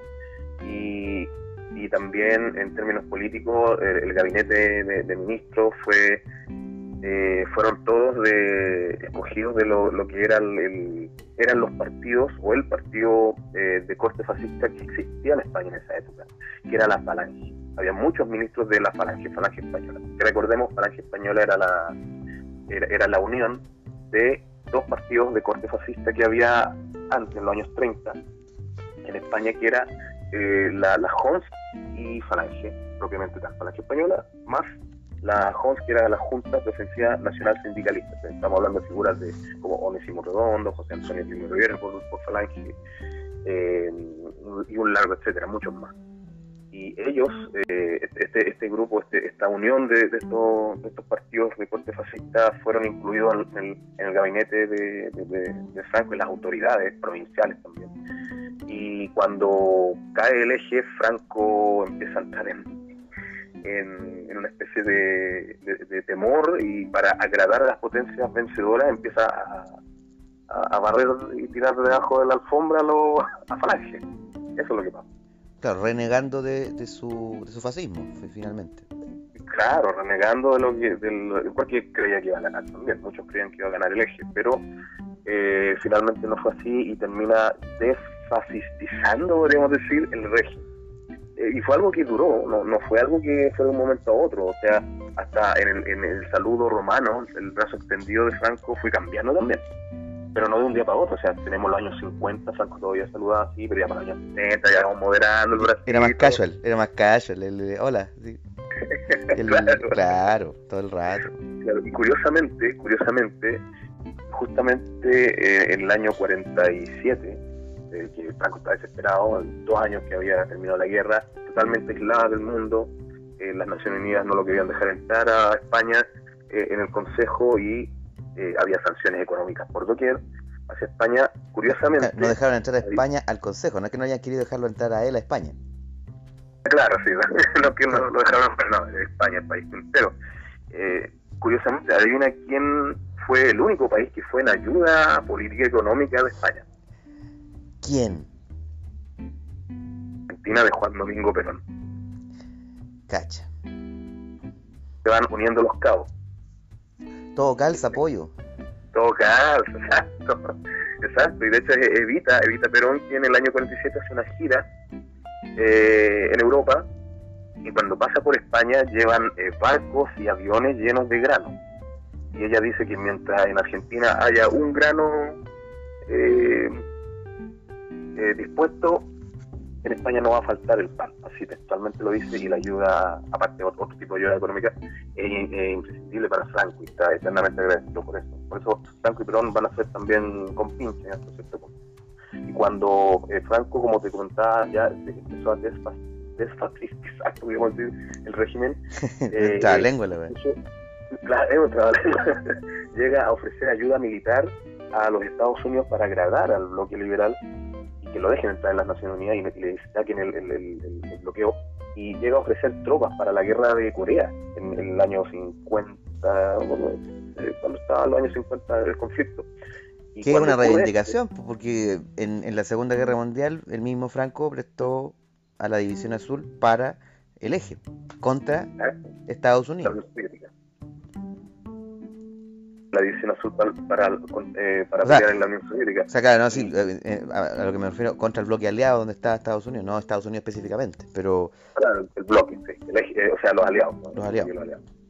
Y, y cuando ofrece esto, la, la ayuda es rechazada realmente por, por, por Estados Unidos y eh, Perón, de hecho, se, se molesta por esto. Dice, y, y de hecho, eh, le manda una carta también y le muestra su, su molestia por, por ese acercamiento o intento de acercamiento al bloque liberal capitalista.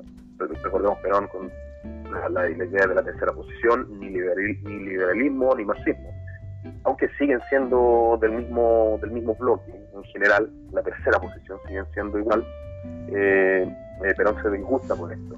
Y ahí, de ahí en adelante Franco se sigue alejando del- de, su ideal primordial, podríamos decir. Oye, ese Franco tiene fotos hasta con Allende. Claro, Sí, pues, no, ni marxismo ni, ni capitalismo, y bueno, después sacándose fotos con Allende. claro. Y, y- y bueno, después ya en los años 60 y final 70, ya cuando fallece eh, Franco, ya el régimen ya no es lo que era, por supuesto. Termina siendo básicamente un- una especie de derecha autoritaria tradicionalista, católica. Eso es lo que es. Y Porque eso, cuando saca a los ministros de Falange para desfascistizar, eh, termina poniendo solo ministros eh, católicos y se termina convirtiendo en un régimen conservador católico. ese es el punto, ese es precisamente el punto, lo tocaste, lo tocaste. Porque hoy día nosotros entendemos un fascismo como el de Franco, finales, finales de Franco. ¿cachai? Porque en su inicio él se consideraba fascista. De hecho, una vez estaba conversando, no me acuerdo, en internet y estaban a- ponían el aspa de Borgoña como un símbolo fascista. Porque, claro, porque Franco en algún momento, o, o- o lo- lo- los adeptos de Franco ocupaban el aspa de Borgoña como, consigna. El aspa de Borgoña siendo, ¿cierto?, Eh, la- el símbolo del imperio español de muchísimos años antes, muchísimos años atrás. El aspa de Borgoña con que llegaron acá a conquistar Latinoamérica. Pero ahí entra ese vacío, ese fango en el que nos metimos, que decimos ya, qué flaco favor le hizo Franco al fascismo, porque desafortunadamente la historia o el, o el imaginario colectivo recuerda la figura del fascismo con esta última fotito de, de Franco. Una- un Franco liberal, un Franco eh, muy, muy católico, un, un Franco que define un poquito el, el- el fascismo que hoy día entendemos, que hoy día etiquetamos por fascismo. Claro, exacto. En, en- en gran parte culpa de lo que pasó con Franco y el franquismo. Y, y- y yo creo realmente que deberían llamarse las cosas como son. Una cosa es fascismo y la otra cosa es franquismo, a seca. Exactamente. Pero ahí, pero ¿cachai cómo podemos llegar entonces al meollo del asunto? ¿Por qué hoy día la gente le llama fascismo a lo que le llama? Siendo que en realidad la doctrina fascista es totalmente distinta. Es una cosa totalmente aparte.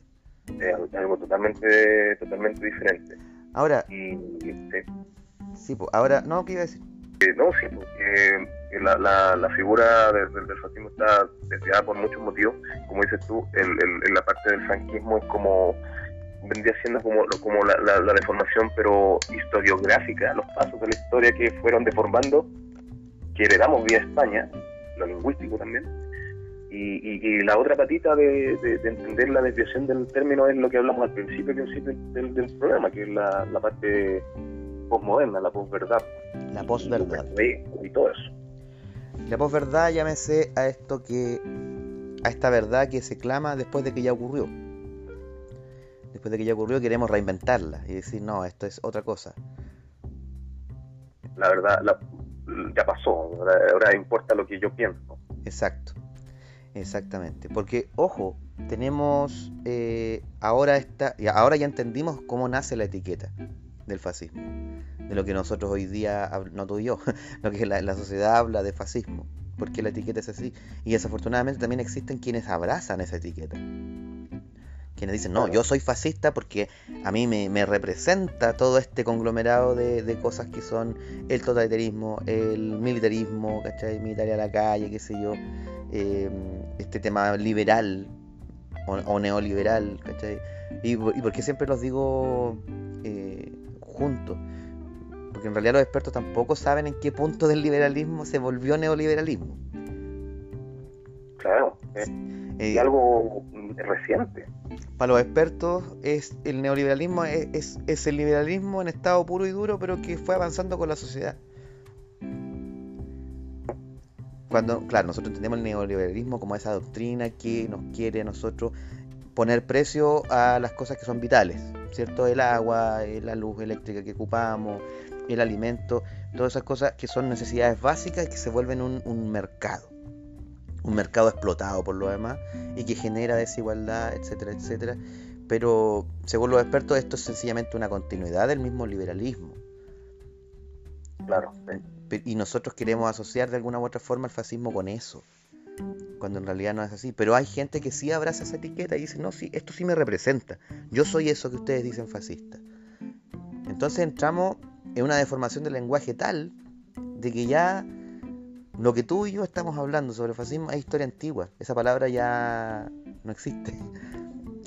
Lo, que nosotros entendemos por fascismo para la sociedad es otra cosa puede tener otra palabra, pero no fascismo. Porque fascismo es una etiqueta que ya está definida. Ahí tenemos, por ejemplo, ya nos vamos modernos a lo último que pasó. Cast. José Antonio Cast, fascista, nazi, El nazi cast. El nazi Cast. Yo tampoco voy a entrar en detalle porque decían nada que el abuelo estuvo en la Wehrmacht y o sea, ya sabemos que una persona que era soldado dentro del ejército alemán durante la Segunda Guerra Mundial no necesariamente tenía que pertenecer al partido. Entonces entendemos que no necesariamente un soldado alemán era un nazi específicamente. Pero yo creo que eso ya es hilar demasiado fino. Si a lo mejor, a lo mejor el abuelo de casi era simpatizante nazi. Quién sabe. Pero entendemos que el nazismo también viene eh, de una corriente fascista y que se enlodó muchísimo después de que ya terminó la Segunda Guerra Mundial, gracias a, a las grandes potencias como Estados Unidos, como Gran Bretaña. Porque, ojo, o sea, estamos criticando con ojos modernos lo que pasó en una Segunda Guerra Mundial. No queremos decir que el fascismo o el nazismo defendían a ultranza el asesinato de personas, pero sí pasó. Sí pasó. ¿Por qué? Porque era una guerra. que Obviamente iba a morir gente. Porque hoy día, hoy día no se puede hablar románticamente de, de fascismo o de nazismo sin, sin ser blanco de todas las miradas, pero sí se puede hablar románticamente de Estados Unidos durante la Segunda Guerra Mundial. Alec Baldwin se puede dar, eh, ¿cachai? El lujo en Pearl Harbor de dar un discurso súper bonito, hermoso, antes de tirarle dos bombas a Hiroshima y Nagasaki. Claro, Y se puede, porque está socialmente aceptado. ¿cachai? Porque, y, y- y- y vamos más allá. Hoy día, si tú quieres decir que eres simpatizante del fascismo o simpatizante del nacionalsocialismo, también te vas a encontrar con una mirada eh, que, que te va a decir, ah, tú eres simpatizante de esa ideología política, entonces tú estás validando de alguna forma los genocidios, los asesinatos. Pero nadie, por ejemplo, hace el mismo ejercicio con el comunismo o el socialismo. Ah, tú eres comunista, entonces tú avalas de cierta forma los, genocidios de Stalin, los campos de, trabajo en los gulags, ¿cachai? Los, exilios a Siberia, ¿cachai?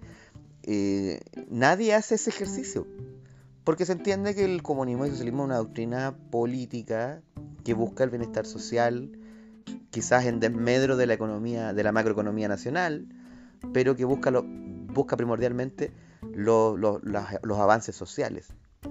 Pero cuando tú dices eso, nadie te dice, ah, mira, ah, a ti te gustaba entonces cuando Stalin andaba comiendo guagua allá en la Unión Soviética. No, pues nadie hace eso. claro. Nadie hace eso. Y volviendo, por ejemplo, al, tema de, de, de, Cast, y, por qué lo, lo vuelvo a decir, porque siento que es súper importante que dejemos de ocupar ese tipo de, de palabras para referirnos a gente como Cast. Yo, yo rechazo totalmente la visión que tiene esta persona eh, política, etcétera, etcétera. Pero yo no puedo decir que él es fascista o que es nazi. Porque, bueno, dedicamos como una hora y media a hablar de por qué no. No, me voy a, no me voy a extender en eso. Pero siento que, claro, no- tenemos que reformar nuestro lenguaje, de alguna u otra forma. Para mí es preocupante eso, lo de Cast es muy preocupante. ¿Por qué, Nitito? Mira, por- por- bueno, por lo mismo que dijiste tú. Eh, hay que, eh, mira, el hecho de que se le diga nazis, ateísta, acá, todo el, por el tema del papá, porque el tema de ale- que es alemán, todo, todo eso, eh, nos demuestra una vez más el, tema de, cómo tenemos metido en, el ADN prácticamente ya la posverdad. O sea, importa el- el- la emoción, importa decir que es nazi porque es alemán, porque tiene apellido alemán y porque el abuelo, el papá, perdón, fue soldado alemán en la Segunda Guerra El Mundial. abuelo. El abuelo fue soldado en la Segunda Guerra Mundial. Eh, eh, fue el, el papá. ¿El papá? Ah, entonces tengo Ah. mala mi fuente de información. Fue el papá y. ¿Y cómo se llama? El, que hay varios casos. El otro acá, el, el Felipe acá, el que es diputado, eh, él, él vendría siendo eh, nieto, porque es, es, es hijo del hermano de Cas.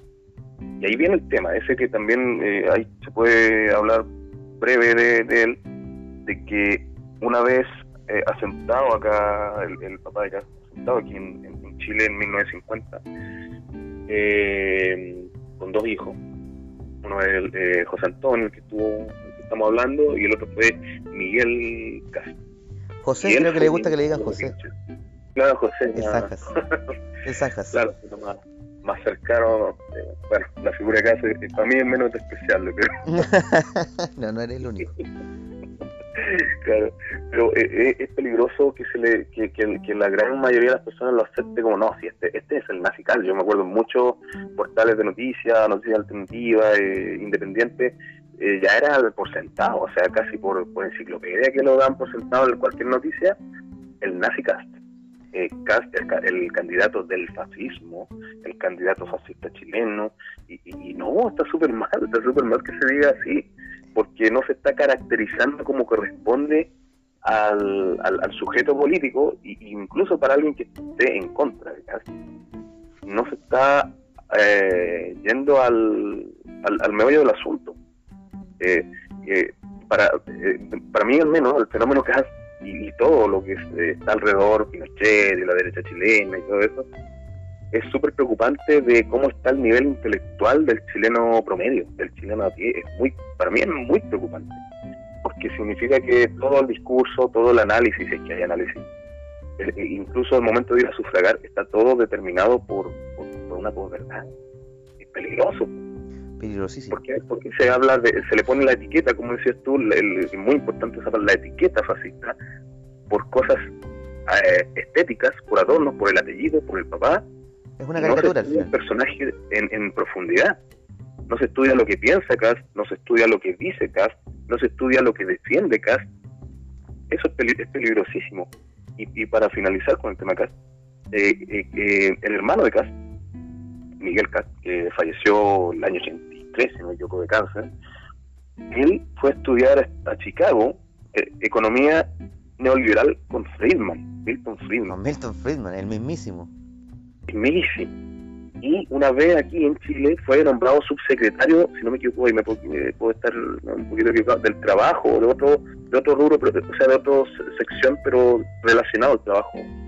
El, el la secret, eh, subsecretario de trabajo, eh, el hermano de Castro y llevó a cabo la, la parte de las políticas neoliberales desde el año 80 hasta el 83, o tres, que, fue cuando falleció. Y Cast o sea, Antonio, el, el, el nazicazo, entre comillas, defiende el legado de Pinochet y defiende la figura de su hermano. Ah, tenemos algo totalmente distinto del nazismo y el fascismo y, y todo eso, y el corporativismo. y todo. No, tenemos a un hermano de Kat que fue ministro de Pinochet y que estudió y fue discípulo de Milton Friedman, al cual él defiende y defiende su legado y defiende la, figura de su, de su hermano y de Pinochet. Pero acá la gente eh, estuvo meses hablando del NaziCast y, y los portales de noticias, entre comillas, eh, independientes, titulando con él el fascista cast. Gamba, gamba.cl. Gama. Claro, prensa, prensa piensa. ¿Cómo es Esa piensa, fe, piensa? exacto. Esa. Exacto. Claro, es preocupante. porque al, menos a mí me, me, me preocupa el nivel intelectual de... No, y la de- de- desinformación. Porque al final generas una caricatura del fascismo. Es decir, tú piensas de alguna u otra forma que diciéndole fascista o nazi lo estás insultando. Cuando el verdadero insulto debería ser todo lo que tú acabas de mencionar, pues el hecho de- de defender a ultranza el neoliberalismo, que defendiendo la figura de un discípulo de Milton Friedman, eso yo no lo sabía, ¿eh? eso no tenía idea. Un discípulo del mismísimo Milton Friedman, uno de los papás del neoliberalismo. Eso debería ser un insulto. Neoliberal, sí, pero no. No fascista, no, no nazista. No. Y, y si te das cuenta, ¿qué es lo que pasó ahora con lo que hablamos? Que caracterizamos lo que es realmente CAS, políticamente, doctrinalmente, con versus lo que la gente dice de CAS. ¿Qué hay ahí? Si te das cuenta, posverdad. una posverdad, y con la posverdad se blinda el verdadero sujeto político, se blinda el verdadero, entre comillas, enemigo. Yo, ahí hay que ser neutral, aunque yo esté en contra de casi lo que él piensa. Hay una persona que a lo mejor sea de derecha, está a favor de él, qué sé yo. Pero para alguien que esté en contra, como se supone todo, o la, la mayor parte del, del- del pueblo de Chile, ¿qué es lo que termina haciendo sin querer? Termina eh, blindando al verdadero opositor, a su eh, verdadero enemigo. Entonces ahí te vas dando cuenta cómo la tergiversación de las palabras, de los conceptos, la deformación de los mismos, termina jugando a favor del mismo enemigo que se dice combatir. Por eso el tema del antifascismo y el tema de, de, de- de- bueno, de todo lo- el, el tema chilensis que tenemos aquí con el, con el fascismo y el nazismo y el pinochetismo y los derechos, bla, bla, bla, termina siendo totalmente eh, funcional al mismo sistema que dice combatir. Todo por la deformación de las palabras. Cuando en 1937 me llamó a mí el ministro de guerra entonces, general Carlos de Márquez, y me dice, bueno, vea, la, guerra, la Segunda Guerra Mundial se viene, eso no la evita nadie. Piense que yo necesito información y eso se va a encargar usted de dármela. Y así fui a parar a Italia. Yo elegí Italia porque en Italia indudablemente estaba produciendo un, un ensayo de un socialismo nuevo en el mundo. Entonces el socialismo había sido el socialismo internacional, dogmático del marxismo. Y allí, Italia, está produciendo un socialismo sui generis, un socialismo nacional, un socialismo italiano. Llegó un momento que yo regresé a la Argentina.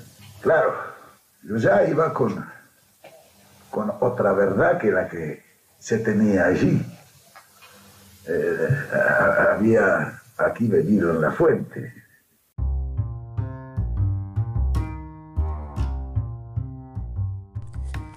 Y bueno, hemos llegado al final del, del episodio. Espero que sinceramente lo hayan disfrutado muchísimo. Tengo que hacer una aclaración durante la, la introducción del, del coloquio, en el, en el exordio del coloquio, estábamos hablando sobre las falacias discursivas. Y claro, eh, originalmente este, este bloque también contenía más falacias discursivas como la es por ejemplo la falacia ad populum, que, erige por correcto una afirmación por el hecho de que la mayor parte de la población así lo estima conveniente, como lo es por ejemplo lo que decíamos al principio, que la comunidad y la sociedad abraza la idea del fascismo como una idea que contiene o, que en- envuelve en, en su todo el militarismo, la violencia como forma de solución a los problemas, la violencia de Estado, etcétera, etcétera. La mayor parte de la gente asocia todas esas características con el fascismo, por lo tanto, los policías son fascistas porque ocupan la violencia como medida de solución a las cosas. La dictadura de Pinochet es fascista porque porque ocupa violencia de Estado y también militarización de por medio. Y la sociedad parece abrazar esa idea, por lo tanto, es verdad. Eso vendría siendo la falacia ad populum. Y una con la que me encontré hace no mucho tiempo, hace una semana en, mi Twitter, porque tengo Twitter, acuérdenlo, es la falacia del falso dilema. La falacia del falso dilema tiene que ver con, con asumir que las ideas que se están presentando o, que la idea que se está presentando tiene un opuesto y que son las únicas dos opciones que existen. Por ejemplo, el decir que si el nazismo no tiene relaciones con la izquierda de hoy día, entonces es de derecha. Y tenemos la dicotomía de decir, bueno, entonces el nazismo o el fascismo es de izquierda o es de derecha. Cuando ya vimos durante el episodio que existe una tercera posición y que el hecho de que el nazismo o el fascismo no se parezcan a los ideales del, marxismo o de, de la izquierda, no significa que sean necesariamente de derecha. Como me escribió la semana pasada en mi Twitter, que es arroba benja-la morsa, me escribió Maedius Demiurge, arroba ismamaniac16. Me decía, comprensión lectora, amigo, es cosa de leer un poco. Yo también he leído el Mein Kampf mi lucha de Adolf Hitler. Y toma, te dejo esta cita en APA del mismo libro de Hitler. La cuestión de la nación alemana pasa por destruir el marxismo. Claro, si nos vamos a la falacia del falso dilema, asumiríamos que ya que Hitler dice que quiere destruir el marxismo, entonces Hitler es de derecha. ¿Por qué? Porque en el falso dilema existen solamente dos visiones de la situación. Cuando vimos dentro del podcast del episodio de hoy que, claro, efectivamente se quería destruir el marxismo porque se asumía dentro de la doctrina fascista que el socialismo de Marx era ilegítimo y habían premisas del marxismo que el nacionalsocialismo y el fascismo rechazaban tajantemente. Eso no quiere decir que por el hecho de Hitler rechazar el marxismo significa que era de derecha o que el nacionalsocialismo era de derecha o que el fascismo fuera de derecha por el hecho de rechazar ciertas premisas marxistas. Un saludo para Ismamaniac 16. También me escribió David Busta RP y Empatólica y un pobre meme que es arroba cambia, cambia todo cam 3. Estábamos teniendo una conversación sobre sobre el hecho de que si el nazismo era de originalmente de derecha o si el nazismo pertenecía a la, facción de derecha de, la política. Creo que ya escuchamos suficiente dentro del podcast para saber que eso no es así.